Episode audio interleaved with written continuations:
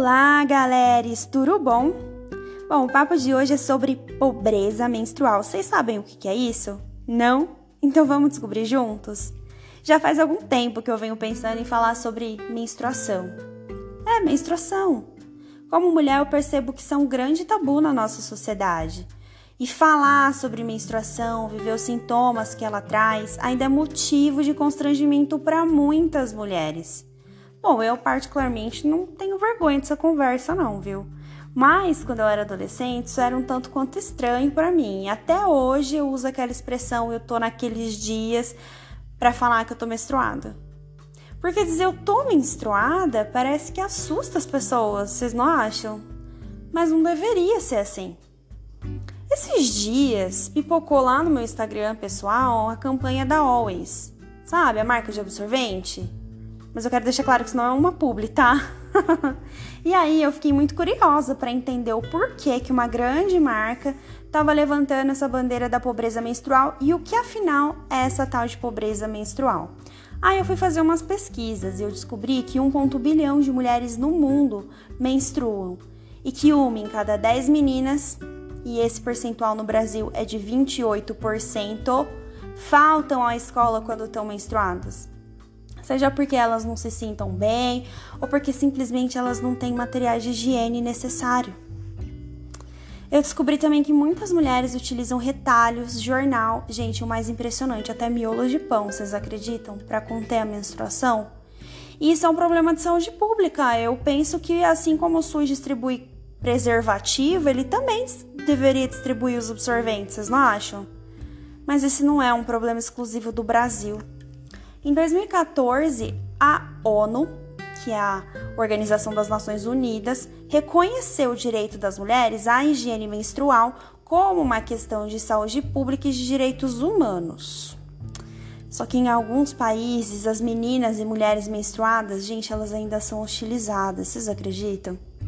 São consideradas impuras e são impedidas de coisas como cozinhar e até mesmo entrar no templo para fazer uma oração.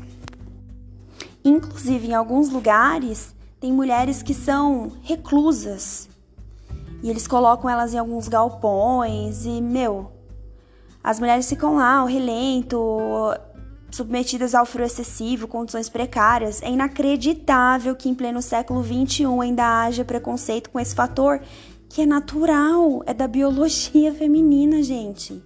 A saúde da mulher é algo muito sério. E para 95% das meninas, a menstruação chega entre os 11 e os 15 anos. E gente, sério, é uma idade assim muito precoce, muito nova para realmente se entender o que quer dizer essa visitinha todo mês. É por isso que é muito importante que a gente tenha educação sexual nas escolas, para que meninos e meninas entendam a sua biologia para que entendam as questões de gênero, para respeitar os outros desde cedo e para que saibam corretamente como fazer a higiene do seu corpo. Só que fora a questão da menstruação em si, ainda tem a TPM, gente, que acompanha milhares de mulheres. E existem mais de 200 sintomas, vocês sabiam? Psicológicos e físicos que a TPM pode causar. Ou seja, além de você estar tá sangrando de 2 a 7 dias direto, isso pode ser associado a dor, de cabeça, de corpo, várias, várias dores, depressão, cólica, entre cem, e outras centenas de reações que as mulheres precisam lidar naquele período. E sabe o que, que a gente tem que aguentar? A gente ainda é chamada de louca. Muitas vezes a gente se submete a situações estressantes porque tem vergonha de falar que tá menstruada e pedir ali um tempinho para tomar um café, um chazinho, um remedinho.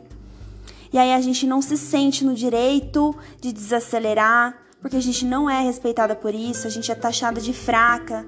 Nossa, mas todo mês acontece isso, mas todo mês ela fica mal. Gente, mas fraca é o que exatamente as mulheres não são. Sério, se coloque no lugar de uma mulher que sangra todo esse período que eu falei. E agora se acrescenta trabalho, família, amigos. E vê se você conseguiria lidar, você homem que tá me ouvindo agora. O que é mais assustador é que eu me sinto privilegiada por ter acesso ao absorvente ou poder comprar um coletor, se eu quiser. Gente, Isso é revoltante. Muitas meninas não têm esse acesso. E é por isso que a gente precisa incluir a menstruação na pauta da saúde pública, o que também está muito associado ao acesso ao saneamento básico, que infelizmente não chega a aproximadamente 47% dos brasileiros. Tá, e somado a isso, tem mais um dado para vocês. Vocês acreditam que a carga tributária atribuída aos absorventes é de 25%? Porque ele não é considerado um produto de higiene básico. Gente, como assim? Ou seja, é como se comprar um absorvente fosse comprar um artigo de luxo. Isso também é preciso mudar no nosso país. Sério. Bom, com todas essas informações, é... deu para perceber que a situação é grave, né? Eu assisti hoje um documentário que se chama Absorvendo o Tabu. Ele tá lá no Netflix.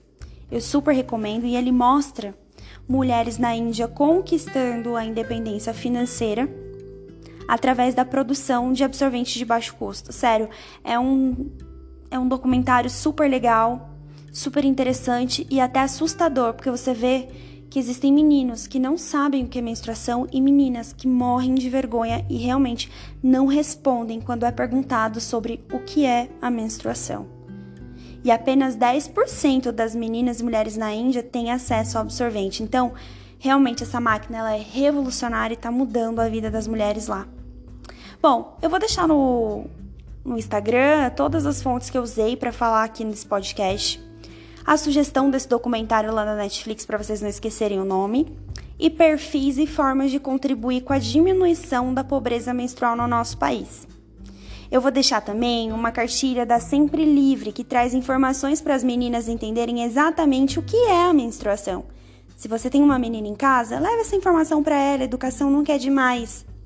Ah, e eu descobri que o dia 28 de maio é o dia dedicado à conscientização da higiene menstrual e foi criada por uma ONG alemã chamada Wash United com o objetivo de promover a educação e a higiene menstrual. Eu fiquei mega feliz porque o meu aniversário é no dia 27. Então, como presente, eu desejo que você leve essa informação aqui para o maior número de mulheres que você conhece. Posso te pedir isso? Mas, Rê, o que, que a informação pode fazer? Gente, olha, eu acredito que a informação instiga a ação. E se cada uma a duas mulheres que você contar sobre o que a gente conversou aqui decidir ajudar essa causa, sério, pensa só no quanto de meninas e mulheres no nosso país vão poder ter um pouco mais de dignidade recebendo absorventes por aí. Então me ajuda a fazer esse trabalho direito? Ó, oh, e lembra que menstruar realmente não é confortável, não é prazeroso, mas é natural. E se você é mulher, procure conhecer o seu corpo, vá ao ginecologista, faça um check-up para se prevenir, por exemplo, contra o câncer de colo de útero.